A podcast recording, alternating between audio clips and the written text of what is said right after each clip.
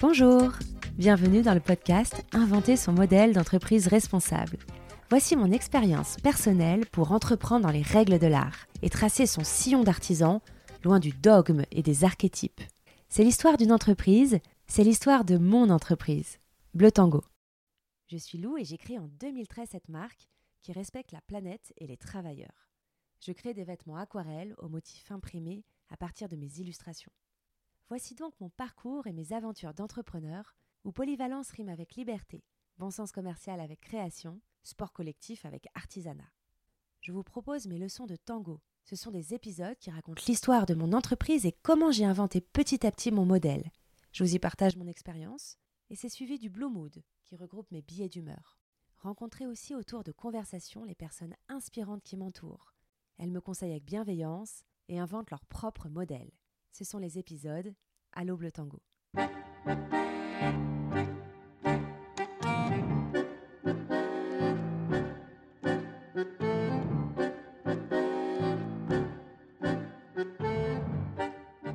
Aujourd'hui, nous rencontrons Cécile Chine. Pour commencer, je vous raconte notre rencontre. Il y a deux ans, j'étais en train de créer avec Lucie, du blog Je deviens écolo, la ligne d'accessoires Bleu un jour. Elle est cousue avec nos chutes de tissu et cherchait un nom pour cette ligne. Je réfléchissais à tous les noms de bleu pour ce nom de nouvelle ligne, donc j'ai cherché bleu azur, bleu outre-mer et surtout bleu de Chine. Ça m'évoquait la Chine quand on glane des objets de seconde main. En tapant bleu de Chine sur Google, je tombe sur le site de Cécile Chine. Et je me dis, non mais dis donc, c'est vachement beau, c'est pas mal. Et je comprends que ça s'appelle Cécile Chine parce que Cécile chine des tissus, des fins de rouleau et les transforme en vêtements. Je pense à mes chutes de tissus et je me dis qu'il y en a bien assez pour deux. Alors je lui ai écrit pour lui proposer de récupérer des fins de rouleau et quelques jours plus tard, elle est passée à la boutique les récupérer.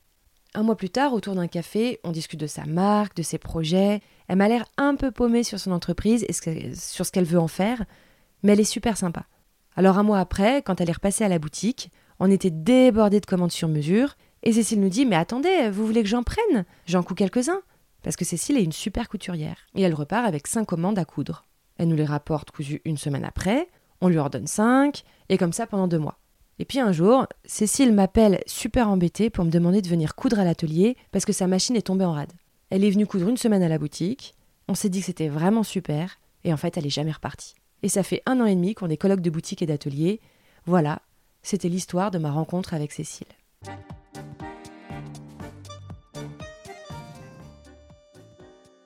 Alors bonjour Cécile, euh, après cette petite introduction, peux-tu me raconter ton parcours jusqu'à la création de la marque Cécile Chine?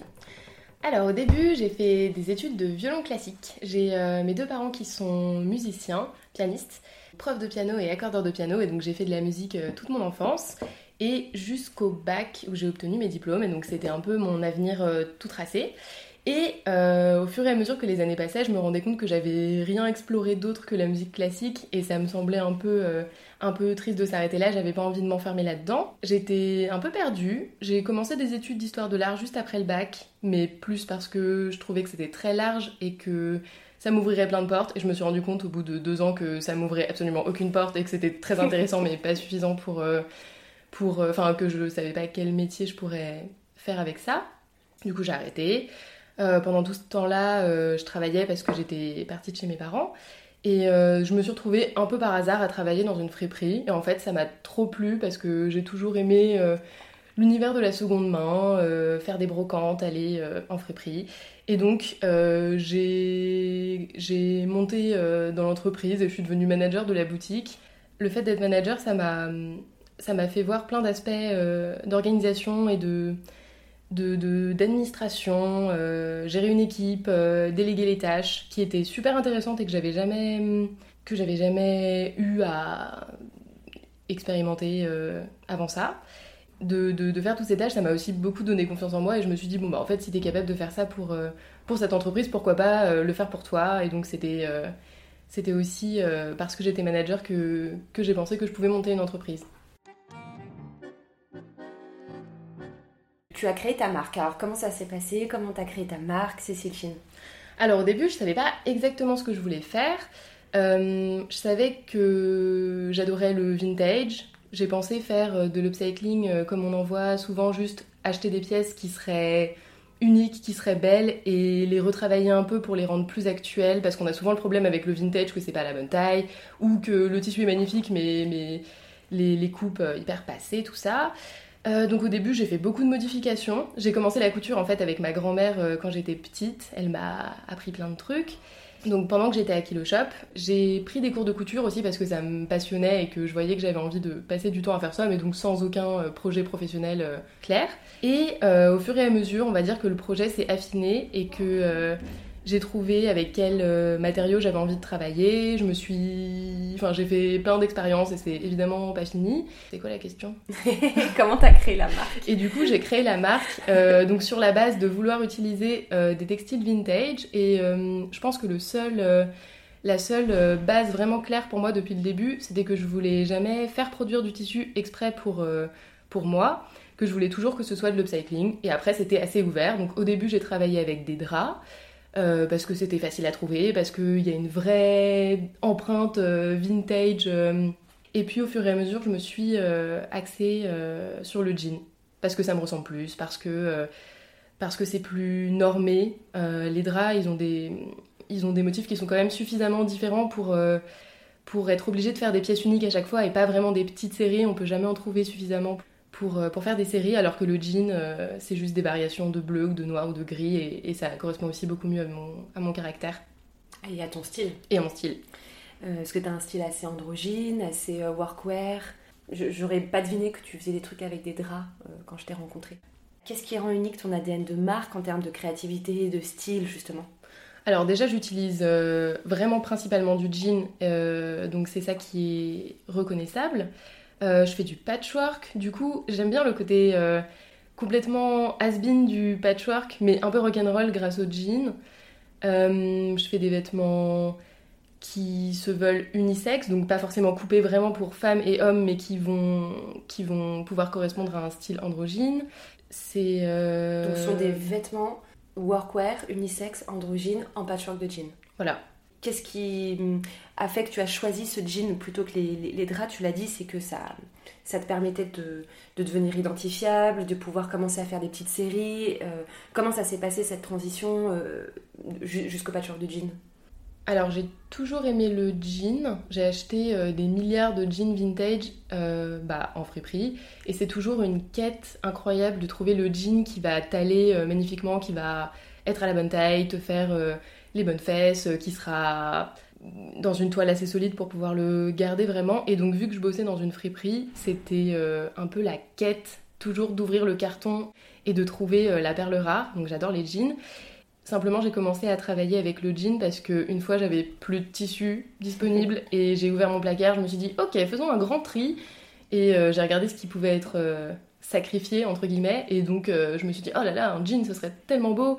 Et puis, enfin, utiliser euh, de la matière euh, du denim, ce serait tellement beau. Et donc, je pense que ça a commencé comme ça. Au début, c'était hum, c'était pas possible parce qu'avec la machine que j'avais à l'époque, qui était une familiale de, de, moindre qualité, on va dire, le jean c'était trop épais, du coup j'avais un peu abandonné. J'essayais de faire des patchwork avec des jeans plus fins, mais après il y avait trop d'élastane. Enfin, j'ai fait plein de tests parce qu'aussi ça me, ça me plaisait euh, cette esthétique. Les piliers de ton ADN de marque, le workwear, le côté androgyne, le patchwork de jean, sur la durabilité donc, puisque tu, tu, me dis euh, des vêtements qui tiennent longtemps, qui durent longtemps.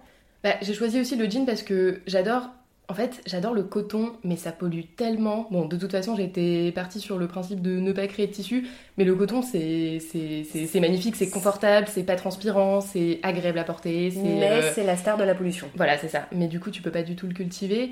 Mais je me dis qu'en faisant de l'upcycling, c'est un bon euh, compromis d'utiliser du coton alors qu'il alors qu'il est très polluant, parce que du coup, euh, ton impact est plutôt faible, vu que de toute façon, c'est des tissus qui ont déjà été utilisés. Euh, du coup, ça m'amène à ma question suivante. Qu'est-ce qui mhm. rend unique ta marque en éco-responsabilité?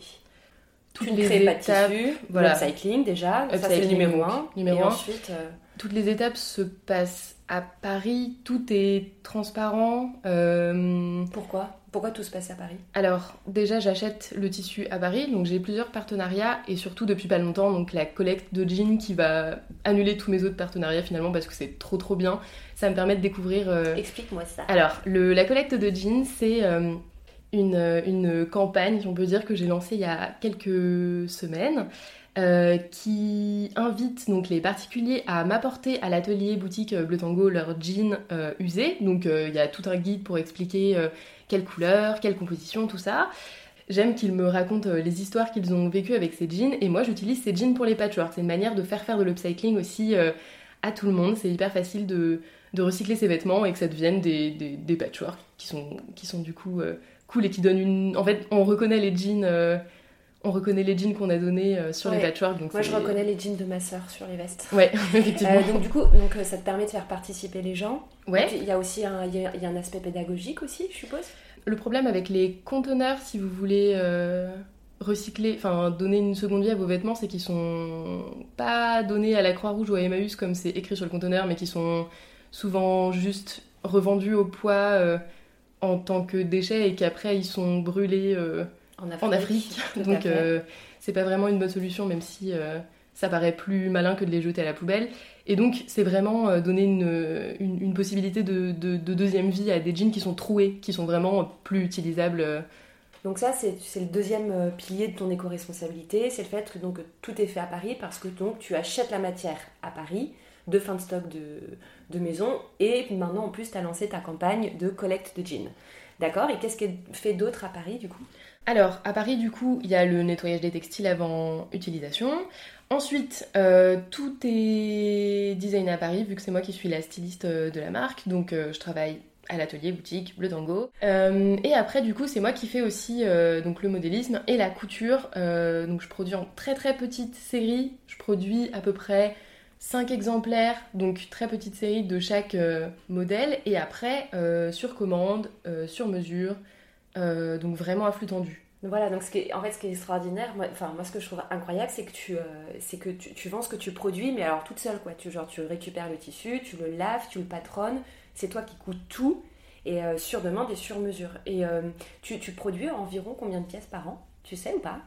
T'as déjà calculé? Non, j'ai jamais calculé, mais ça serait intéressant de savoir. Mais du coup, il doit y avoir, on va dire, 10 modèles par collection. Du coup, disons 5 fois 10 euh, et donc fois 2 vu qu'il y a deux collections par an. Et après, il y a, le tour, il y a tout le sur-mesure. Donc ça fait 130 euh, pièces par an. Ouais. Donc en fait, porter un vêtement euh, Cécile Chine, c'est vraiment être unique. c'est ça? C'est ça. Je sais pas si je t'en ai trop parlé, mais je commence à la rentrée à écrire, enfin j'ai commencé déjà à écrire les histoires des jeans et du coup quand tu achèteras un patchwork de jeans, tu auras aussi toutes les histoires qui sont trop bien. assorties avec en patchwork sur ta veste c'est une manière de, raconter des histoires et c'est pour ça que j'aime euh, la deuxième main. Toi, tu es, encore en train de construire ton ADN de marque, ton positionnement, ta communication et tout. Et euh, je trouve que bah, les vêtements Cécile Chine, c'est des vêtements qui racontent des histoires. Du fait qu'ils soient de seconde main, qu'ils soient euh, upcyclés, du coup, c'est chouette comme façon de manifester ça. Mais je sais que j'ai pas assez mis l'accent sur le fait de raconter des histoires. En fait, j'ai toujours peur d'être trop je sais pas, personnel, de, de montrer trop de, de, ma vie euh, perso et je me dis que les gens bah, sont là pour acheter des vêtements et qu'ils s'en fichent. Et finalement, on enfin, les clients posent tout le temps des questions et euh, c'est vrai que c'est moi j'ai envie de savoir d'où viennent euh, les vêtements que j'achète, pourquoi telle matière a été choisie, pourquoi, pourquoi tel modèle, enfin j'ai toujours plein de questions. Et du coup, je commence un peu à, à raconter. Et là, les histoires qui vont aller avec les, avec les jeans de la collecte et donc qui arrivent sur les patchwork, c'est une manière de raconter euh, les histoires et de, de montrer pourquoi la seconde main c'est cool, pourquoi. Euh... j'ai fait, j'ai, fait la, même, euh, la même erreur en fait. Quand j'ai, pareil, quand j'ai commencé, moi je voulais pas du tout parler de moi, je voulais vendre des vêtements euh, que j'avais créés. Et, et, en fait, j'avais pas compris qu'on peut, on peut beaucoup parler de soi sans parler de sa vie privée en fait. Dire qu'on peut parler de son imaginaire, de sa créativité, de ses inspirations, euh, on peut raconter des histoires sans pour autant raconter euh, notre vie privée, euh, tu vois, avec qui on avec qui on est marié, avec qui, enfin, tu vois, nos enfants, machin, mhm. notre quotidien privé, en fait. Et je, vois que tu commences à faire ça, en fait. C'est difficile parce que tout est hyper lié. Enfin, forcément, vu que ma vie, c'est mon entreprise, globalement, bah, chaque chose que je vois dehors est potentiellement une source d'inspiration. Et donc, ça se mélange un peu dans ma tête.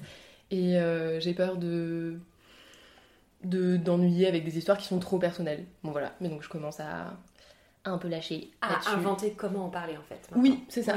c'est, euh, voilà, tu as, pas mal tâtonné pour positionner ta marque, comme moi. Donc, est-ce que tu peux me raconter tout ce que tu as compris, appris, ce qui est en cours, ce qui reste à faire?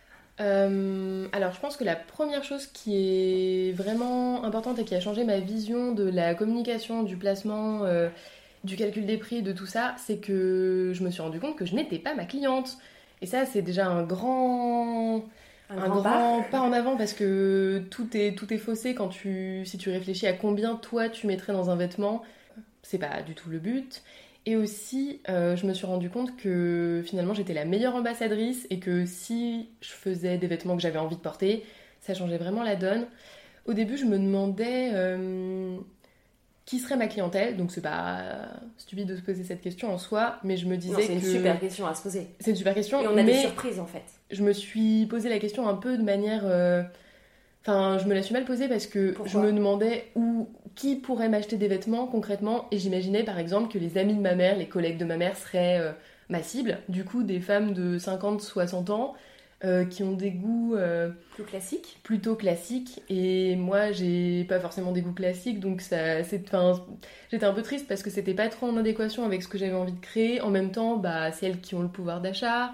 Du coup j'étais un peu perdue. Et c'est pour ça aussi que je faisais euh, que j'utilisais beaucoup des draps au début. Parce que c'est des tissus qui sont plus classiques qui sont plus bah, portables peut-être moins rock'n'roll.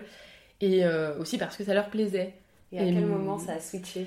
Bah, je pense que j'en avais marre de ne pas pouvoir euh, porter euh, ce que je faisais et pas d'avoir honte d'en parler, mais d'avoir un côté un peu euh, jamais pouvoir être ambassadrice pour ma marque parce que parce que j'avais pas envie de porter ces vêtements-là. Alors que maintenant tu portes tes Alors que maintenant je m'habille tout le temps. J'ai fait la même, que j'ai fait le même truc. Hein. Au début je faisais des coupes hyper japonisantes, un peu larges et tout, enfin pas du qui tout. correspondent pas du tout avec ta morphologie. Qui ne correspondent pas du tout. Euh, et, c'est vrai que le, moment où j'ai compris que je pouvais faire plus féminin, plus sexy, euh, euh, enfin vraiment plus moi, bah en fait les gens ont commencé à s'intéresser à ce que je faisais. Hein. Bah, je me rendais pas compte qu'il y avait tant de personnes qui avaient envie de porter, mais évidemment des gens qui s'habillent androgyne et un peu rock'n'roll et avec du jean, bah c'est sûr qu'il y en a plein. Mais j'avais peur d'être trop, de faire des vêtements seulement pour moi et que ce soit pas pas commercialisable, je sais pas, j'avais peur que mes goûts soient trop personnel, j'en sais rien. Et alors finalement, t'as trouvé ta clientèle ou pas alors? Bah finalement, c'est bien ces personnes-là qui sont euh, beaucoup plus rock'n'roll que ce que j'imaginais. C'est-à-dire que euh, c'est les, femmes qui ont 50 ans finalement qui achètent tes vêtements? Bah souvent, ça me surprend parce que en opérant donc ce changement euh, vers quelque chose d'un peu moins classique, dans les coupes et dans le choix des matières, j'ai eu peur de perdre cette clientèle et de m'adresser plutôt à des femmes bah, qui auraient 25-30 ans comme moi et donc pas un pouvoir d'achat euh, incroyable. Et finalement, euh, finalement je me rends compte qu'il euh, il y a plein de femmes de 60 ans qui achètent des choses bah Cécile Alors, ma maman est fan de Cécile Chine. Et voilà, par exemple, Ma maman a 56 ans, elle est fan de Cécile Chine. Mais même ma mère, elle, elle adorait, elle adorait les, les pièces uniques en drap et maintenant elle achète des pièces uniques en jean qui lui vont hyper bien, qui lui donnent une dégaine incroyable. Je m'attendais pas du tout à ce qu'elle me suive euh, là-dessus. Je pense que c'est parce que, en fait, au bout d'un moment, on découvre que ce que les gens attendent, c'est qu'on leur propose un style, une allure. En fait, ils attendent pas d'une marque euh, des, pièces dont ils vont devoir se débrouiller eux-mêmes. En fait, ce qu'ils attendent, c'est qu'on leur propose un style. Mhm. Et quand tu proposes un style qui est abouti parce que c'est le tien et donc du coup il est mûrement réfléchi, bah, d'un coup tu rencontres un public parce que d'un coup tu as une vraie proposition en fait. Ouais, et c'est facile du coup d'assortir ces pièces avec ce que tu as déjà parce que parce qu'elles sont euh, en jean, donc euh, ça se marie avec tout, et euh, un peu original et... D'accord, alors ça c'est super intéressant, donc tu as trouvé ta clientèle, d'accord Mais c'est des tâtonnements, hein. moi pareil j'ai découvert qui était ma clientèle quand j'ai ouvert la boutique et que j'ai vu qui achetait. Hein. Et sur les lignes principales et les lignes bis du coup, la ligne principale, ce serait le patchwork et les lignes bis, ce serait ce que je fais avec les tissus. voilà, quand je t'ai rencontré, en fait, tu faisais des patchwork de jeans d'un côté et de l'autre côté, tu faisais euh, des lignes euh, avec donc euh, des pièces uniques, avec des tissus chinés, mais du coup, elles étaient toutes différentes. Et depuis, tu fais, tu fais beaucoup moins de, pièces uniques. Et pourquoi en fait? Je vais recommencer à faire des pièces uniques forcément parce que tu peux pas passer à côté de tous ces tissus qui, sont, qui sont magnifiques et qui, sont, qui vont aussi bien aller avec le patchwork. Mais donc la ligne principale, c'est le patchwork de jean. Et les lignes bis, euh, je pense que j'ai besoin d'être un peu plus, comment dire, euh, encore un peu plus identifiable, d'être vraiment euh, reconnaissable avec le patchwork. Euh, donc je referai ça plus tard quand ce sera plus besoin d'expliquer qui je suis en fait. Quand tu seras bien assis ton ADN de marque, tu pourras diversifier quoi. Ouais, voilà. Créer un plan de collection bien cohérent, bien adapté à ta cliente. Toi, comment ça s'est passé euh, cette réflexion-là sur la saisonnalité, la morphologie, les prix, l'étendue de gamme alors, euh, c'est encore complètement en construction, mais là, euh, ça va aller beaucoup mieux d'ici les prochaines, les deux prochaines saisons. Parce que du coup, le fait de travailler en décalé, donc moi je travaille pas du tout autant à l'avance que toi sur, euh, sur, les, sur les collections, mais on va bah, dire normal, vu que six mois à l'avance. tissus, forcément. Voilà, il n'y a pas toute cette inertie dans le. Dans les, dans, enfin, il n'y a pas autant d'étapes. Mais donc, on va dire six mois à l'avance, je commence à à, réfléchir, à mettre des idées de côté, à, me demander quelle sera la ligne conductrice de la prochaine collection. Je suis complètement influencée par euh, le fait d'être en hiver pour l'été et je me suis rendu compte cet été que j'avais pas de j'avais pas de t-shirt, que j'avais pas de débardeur, que j'avais pas de short, que j'avais enfin je commence seulement à me rendre compte que qu'il faut, euh, qu'il faut réfléchir plutôt un an à l'avance pour être euh, dans la bonne saison au moment de, de la conception des pièces. Donc là, Ou alors être capable de se projeter. C'est ça, ou être capable de se projeter. Donc pour la saisonnalité, je, je me rends compte maintenant euh, que, que. Enfin, donc ça y est, j'ai déjà euh, dessiné mes modèles pour l'été prochain parce que c'était l'été et que c'était plus facile pour moi de me projeter euh, sur ce que j'avais envie de porter en été en fait. pour les morphologies, j'ai toujours tendance à, à faire très androgyne parce que c'est mon style personnel et euh, heureusement, il y a à peu près un an, j'ai rencontré euh, Laurie Paul. qui n'aimait pas du tout des trucs androgynes. Et du coup, euh, ça, ça, a aussi changé ma vision. C'était pas évident pour moi de me dire que j'allais concevoir. Enfin, j'avais enfin réussi à repasser sur des pièces qui me faisaient vraiment plaisir, que j'avais envie de porter. J'ai un peu de mal à, à imaginer d'autres morphologies aussi parce que bah, j'ai une morphologie facile et je peux porter des vêtements d'hommes et de femmes, mais ça reste toujours androgyne et pas très, pas très, très féminin. Mais du coup, euh, maintenant, je, je, commence à réfléchir à d'autres types de morphologie. Euh.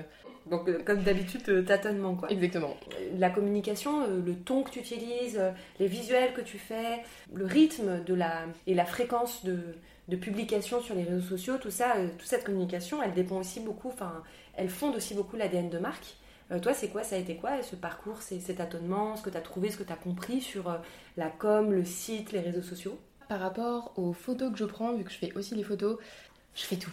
J'ai toujours euh, une sorte de souci de rentabilité qui est pas, qui est très utile dans la vie, mais qui est pas forcément si, qui me rend pas tant service que ça sur Silchin, c'est que j'ai envie que tout soit très efficace et donc j'ai compris il y a pas très longtemps qu'il fallait faire un shooting pour l'e-shop donc le site, et un shooting pour Instagram, pour les réseaux sociaux. Pourquoi?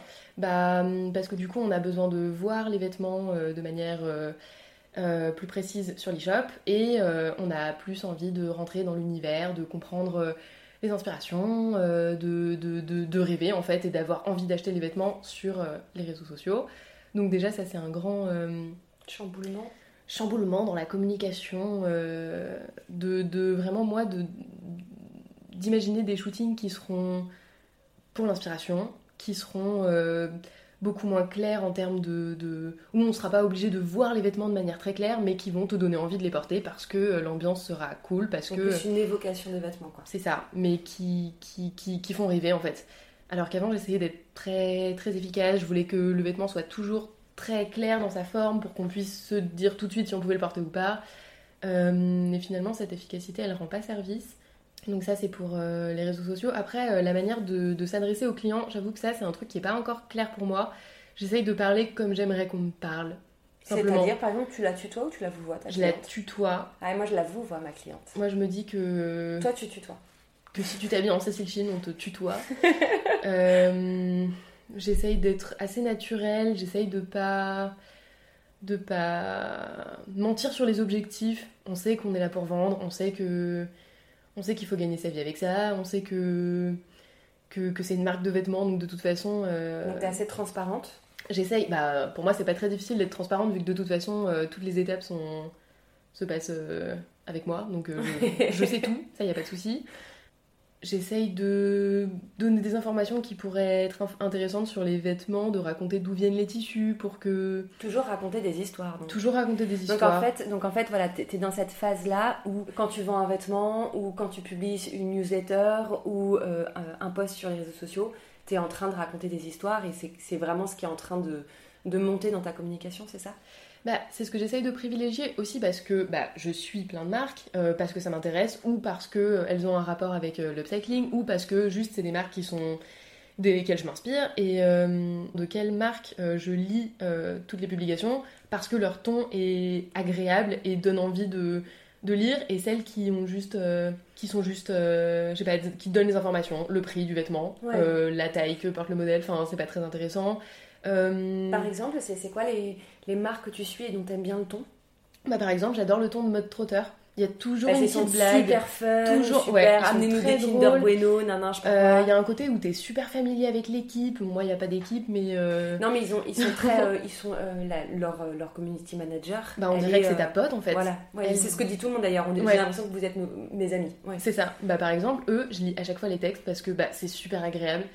Et, à contrario, une marque dont tu admires le style, euh, tu pourrais être cliente, mais tu ne lis pas les légendes des postes, par exemple, parce que ça t'intéresse pas, enfin, ou parce qu'ils sont trop factuels. Oui, c'est pas évident de trouver dans ce sens-là, pardon, mais. Isabelle Marant, il n'y a jamais d'histoire. Ah oui, parce que c'est censé être chic. Alors du coup, le chic est silencieux. Bah mais c'est magnifique. Par contre, ah oui. le style est très beau et j'adore regarder leurs photos, j'adore euh, l'inspirer de leur shooting, j'adore les lumières et tout. J'adore regarder les images, mais par contre, c'est jamais intéressant. Mais c'est une illustration parfaite de euh, à quel point la communication correspond à ton positionnement de marque. C'est que, en fait, Isabelle Marant, comme elle se positionne luxe, bah, du coup, elle est silencieuse. On n'a plus besoin de. on, a euh, même plus besoin de raconter l'histoire. L'histoire est sur le vêtement, les gars, et sur le prix, sur l'étiquette. oui, oui, en fait, c'est que tu n'as même plus besoin de communiquer. C'est même pas que tu n'as euh, plus besoin, c'est que tu ne veux pas communiquer parce que c'est comme si c'était euh, bas de gamme de communiquer et de raconter l'histoire en fait. Mais du coup, c'est un peu dommage. Ouais, toi tu trouves que c'est. Ouais, moi je suis d'accord. J'aimerais bien que, bah, par exemple, dès qu'il y a un reportage ou un documentaire sur Isabelle Marant, moi je le regarde, genre je suis la première à regarder le documentaire parce que moi j'ai envie de savoir quelles sont les inspirations de son shooting, bah, comment ça s'est passé. Ça, ça m'intéresse trop et euh, effectivement je trouve qu'elle euh, elle est un peu, elle restreint un peu. On est dans la rétention d'informations. Euh, Il y a un peu de rétention, ouais, je suis d'accord. Et mm. moi c'est vrai que le luxe me saoule pour ça, dans cette rétention, ce truc hyper feutré. Enfin je, je comprends. Mais c'est parce qu'on est des, parce qu'on aime bien raconter des histoires quoi. Mais en fait le fait de vivre toutes les étapes aussi, ça donne envie de raconter des histoires parce que bah tout est inspirant et tout est intéressant ma vie, elle est trop intéressante. J'adore euh, la vivre en tout cas, et du coup, euh, j'ai envie de raconter ça. Je comprends. Tu fais des vêtements durables et puis tu fais des vêtements euh, pour, pour, pour, femmes sans chauffeur. C'est-à-dire, tu fais des vêtements pour la vraie vie. par exemple, mon père, il, jardine avec ta veste. ma mère, elle peint avec ta veste. Tu fais des vêtements.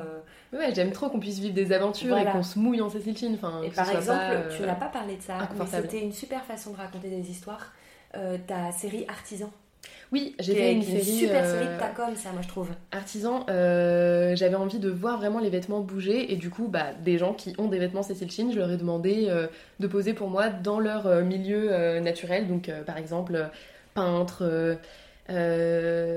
photographe, cuisinière, cuisinière, tout à fait, donc jardinier, on disait juste avant, et le fait de voir les vêtements bouger, je trouve ça tellement plus cool de voir. Euh, bah, fleuriste, euh, ça vient, ça vient. Ça vient, c'est pas encore publié, bon, c'est en cours. je trouve ça cool de voir les vêtements vivre en fait, parce que j'achète pas des vêtements juste pour me trouver jolie dans la glace. J'ai envie de, de, de pouvoir euh, faire de l'escalade et en même temps vivre mon, mon, quotidien et en même temps aller en soirée et en même tout quoi. Et c'est ce que tu disais sur le fait de faire des, des shootings pour tes réseaux sociaux qui fassent rêver et qui évoquent le vêtement et l'ambiance du vêtement et l'ADN de ta marque. Par exemple, sur cette série Artisan, on voit peu les vêtements. On voit des gros plans, de la matière. Mais ce que j'ai envie que tu saches quand tu vois cette série, c'est que tu peux vivre en Cécile que c'est des vêtements qui sont complètement adaptés au quotidien et que ce soit à ton travail, à tes sentiments, à ta, à tes je sais pas, aux problématiques que tu peux rencontrer, j'ai envie que ce soit bah D'ailleurs, c'est quoi portable, tout est, quoi la punchline de ta marque? Ah oui, euh, oh là euh... Oh non Cécile, ça va sortir tout seul On n'est pas au point encore Les hein. vêtements aquarelles qui... Euh, Mais non, c'est moi Sur une palette éco-responsable. Moi je le connais par cœur, Oui, sur une palette éco-responsable. euh, euh, euh, attends. Oh bah ça te reviendra, c'est pas grave. Je, je, je, on continue, hein. C'est terrible. Tu, me diras quand tu te, tu te souviens de la punchline de, de ta marque. Les, euh, les, les, patchwork de jeans qui t'accompagnent dans tes émotions euh, du quotidien, les succès et les... Non, mais c'est ça. Et les imprévus. Les imprévus. C'est le patchwork de jean taillé pour le succès et les imprévus. Non mais attends, je la Oh connais mon mieux dieu, que toi le quoi. tango que N'importe quoi. relis mon site pour, euh, Pour l'améliorer. pour l'améliorer. Tous les deux mois ça. environ, je vais y faire un tour et je dis ah ça c'est pas super dans la fiche produit. J'aurais besoin de savoir ça. Mais parce que, mais parce que moi j'ai mis beaucoup de temps à améliorer mes fiches produits, Non, on a besoin euh, descriptions, que du quelqu'un relise euh, tout Voilà. le temps parce que je me rends plus compte moi à force. euh, Ah, du regard des autres. c'est clair. Et alors, euh, une, une autre question, c'est quoi le modèle financier de ton entreprise? Parce qu'en fait, quand on, quand on lance une marque au début, bah, on tâtonne aussi un peu là-dessus, sur euh, bah, comment on va en vivre de cette marque. Et euh, voilà, c'est quoi le modèle, euh, assez globalement, hein, de, de ton entreprise, d'un point de vue financier, d'un point de vue prix, d'un point de vue marge, d'un point de vue, etc. Alors, euh, j'ai la chance, entre guillemets, d'avoir toutes les étapes de fabrication à mon compte, enfin faites par moi-même. Du coup, j'ai des marges qui sont hyper basses, c'est-à-dire 2.5. Et donc, les Donc, prix, une petite marge, la coup, marge des est prix minuscule. Et parce que sinon, vu que c'est de l'artisanat, bah tout est hyper cher. En plus, coudre en France, euh, acheter les textiles en France, enfin tout est beaucoup plus cher que qu'ailleurs. Donc du coup, ton Euh, modèle, c'est le fait que tu puisses te passer de fournisseurs et de sous-traitants, vu que tu as toutes les cartes en main, ça te permet de diminuer ton coût de revient C'est et donc ça. de proposer une pièce qui est hallucinante d'artisanat pour un prix super accessible en fait. Bah, j'essaye quand même de caler mes prix sur euh, la, le, le haut de la, du moyen de gamme. Parce que j'ai pas envie de vendre des vêtements à 400 euros. Euh, Mais t'as pas envie non plus de les brader. Mais j'ai pas non plus envie de les brader parce que Bah, bah, c'est un- on parle C'est un d'artisanat. temps de travail Paris, incroyable. Voilà. Et euh, Et surtout, tu fais du patchwork. Enfin, je veux dire, Ouais, c'est- ouais, on est quand même, on est quand même dans le, voilà, on est dans un truc, euh, enfin, long, beau, qualitatif, Ouais. des super matières, un vêtement qui dure. Enfin, euh, voilà, on est, on, on est dans de la super haute qualité. Toi, la qualité de tes vêtements, c'est une qualité Hermès. le calcul du prix il se fait euh, au plus bas parce que j'ai pas envie de vendre des vêtements si chers que ça. J'imagine pas, j'arrive pas à imaginer de vendre des vestes, à, des vestes à 400, à 500, 600 euros. Enfin, c'est, j'ai pas envie d'être, euh, j'ai pas envie d'avoir ces clientes là parce qu'aussi euh, ça m'obligerait à changer euh, de clientèle. J'ai quand même envie que ça reste accessible à des gens qui font des métiers normaux quoi. Bon. Ouais, je comprends. Donc il y a ça. Donc pour l'instant moi je me paye pas avec la marque, c'est le début. Ça fait combien de temps que tu as créé la marque? Pardon, on l'a pas précisé en fait. Alors ça fait trois ans avec beaucoup beaucoup beaucoup de de comment dire euh, de temps où j'ai consacré extrêmement peu de temps à Cécile Chine parce que bah pareil donc, il faut euh, à vivre, temps quoi. plein, donc à temps plein, ça fait combien de temps On va dire que ça fait un an. Ça fait un an à temps plein. Ça fait depuis que j'ai commencé euh, à Chez bosser Bleu à Bleu Tango. Euh, où j'ai décidé vraiment de me, de me consacrer à la marque de manière beaucoup plus sérieuse. Je donne des cours, je fais des ateliers couture, modélisme, euh, et sinon je suis modéliste pour d'autres marques et styliste Donc ça tourne quand même toujours autour de ton, ton cœur de métier. et photographe. Voilà. Mais tu le fais euh, pour les autres. Voilà. Et, euh, et donc pour le moment, ça te permet de vivre. euh, Voilà. voilà. Mais donc c'est plutôt le freelance concrètement qui me permet de vivre. Et Cécile Chine, bah moi je dépense pas d'argent pour Cécile Chine, ça se gère euh, tout seul, mais je gagne pas d'argent non plus. Mais Donc tu veux dire, tu veux dire que Cécile Chine, du coup, est, est, est- à l'équilibre? Cécile Chine est à Sans l'équilibre. ton salaire, sans ta rémunération. sans ma rémunération et génère des bénéfices. Ça se passe vraiment bien. Moi, je suis trop contente de ce qui se passe. Surtout, bah, encore une fois, depuis que j'ai commencé à la boutique, le fait d'avoir euh, une adresse et que les gens puissent te trouver là, ça change complètement la donne euh, en termes de. de- Ah oui, alors, je, d'achat. voudrais- alors, je, je garde ça en tête, je veux y revenir sur une, une boutique euh, versus des pop-up stores. Donc tu, fais, tu, tu commences à faire du bénéfice, tu commences à, pro- à faire progresser ton chiffre d'affaires. Euh, Mais du coup, c'est un bénéfice qui est directement réinvesti dans Cécile Chine. dans Cécile Chine, pour le moment, voilà, tu es dans une croissance organique, tu profites de faire des cours pour ne pas avoir à te payer et donc pouvoir faire croître ton entreprise.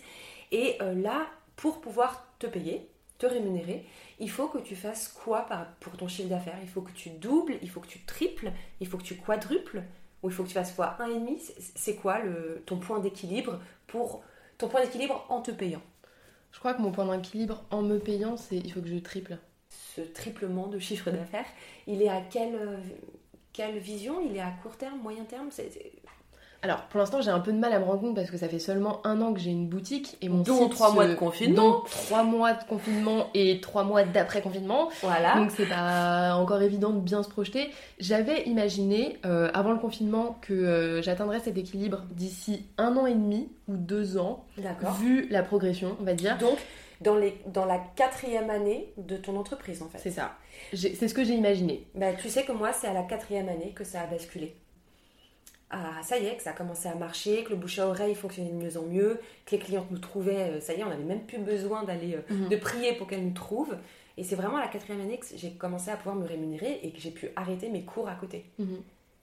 C'est ce que j'ai imaginé. Bon, là, on est un peu dans une période euh, spéciale. euh, Oui, mais je suis persuadée que les gens euh, ont envie, justement dans ces périodes-là, de se tourner vers l'artisanat. Il faut juste qu'ils sachent que tu existes en fait. Oui, oui, Il faut juste qu'ils soient au courant que tu existes. Et du coup, comment tu. Voilà, le, le fait que tu aies une boutique, ça permet qu'on te trouve, une clientèle de quartier.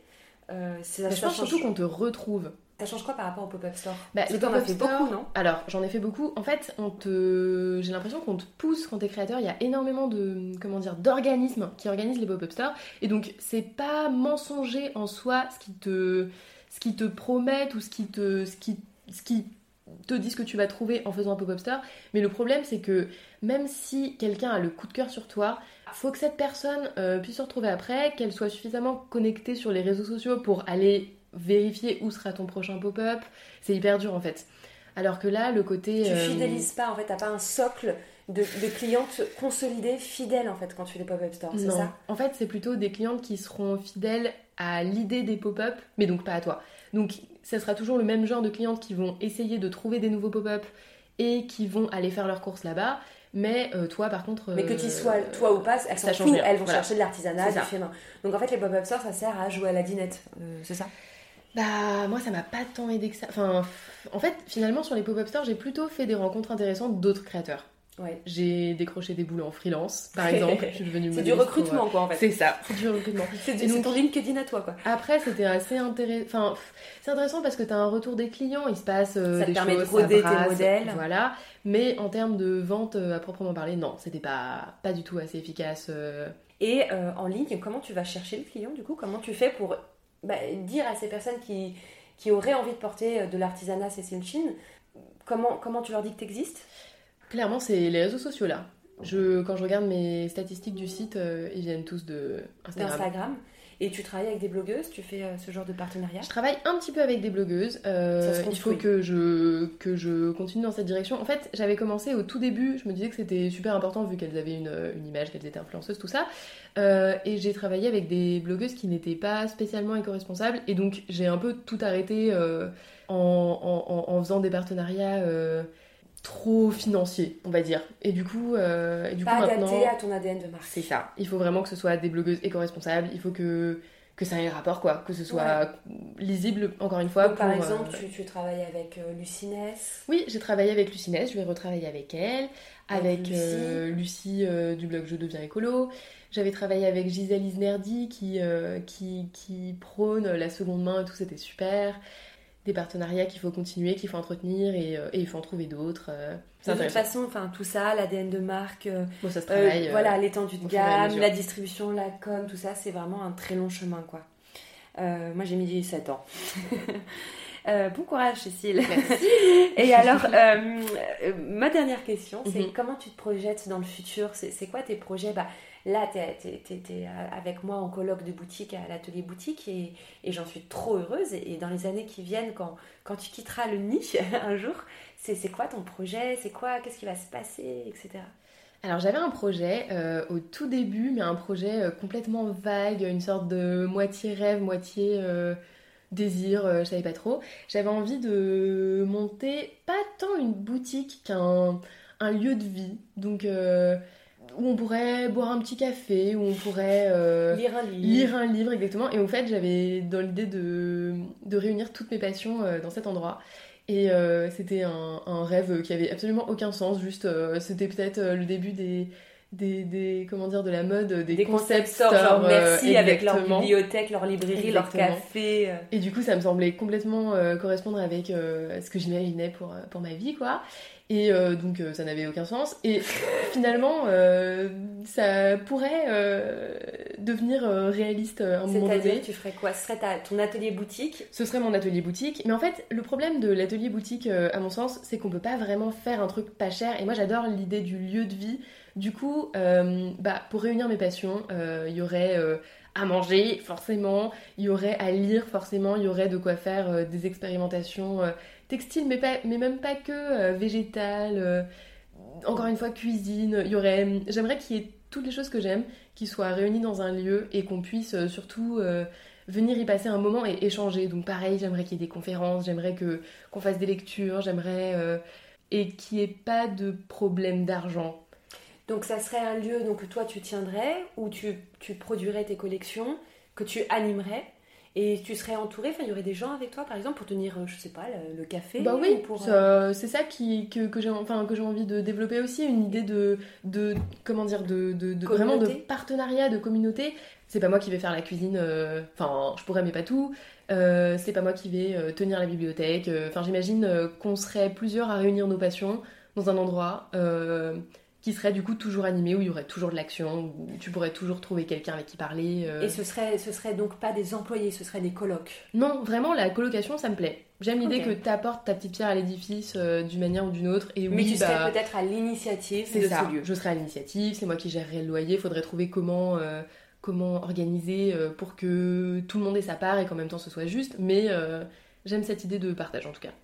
Bah merci, merci beaucoup Cécile. Avec plaisir. Bah c'était trop chouette. Je suis trop contente moi de t'avoir en coloc de boutique. Moi aussi. Du coup, euh, je suis contente si des personnes qui ne connaissent pas encore Cécile Chine euh, te découvrent avec cet épisode de podcast.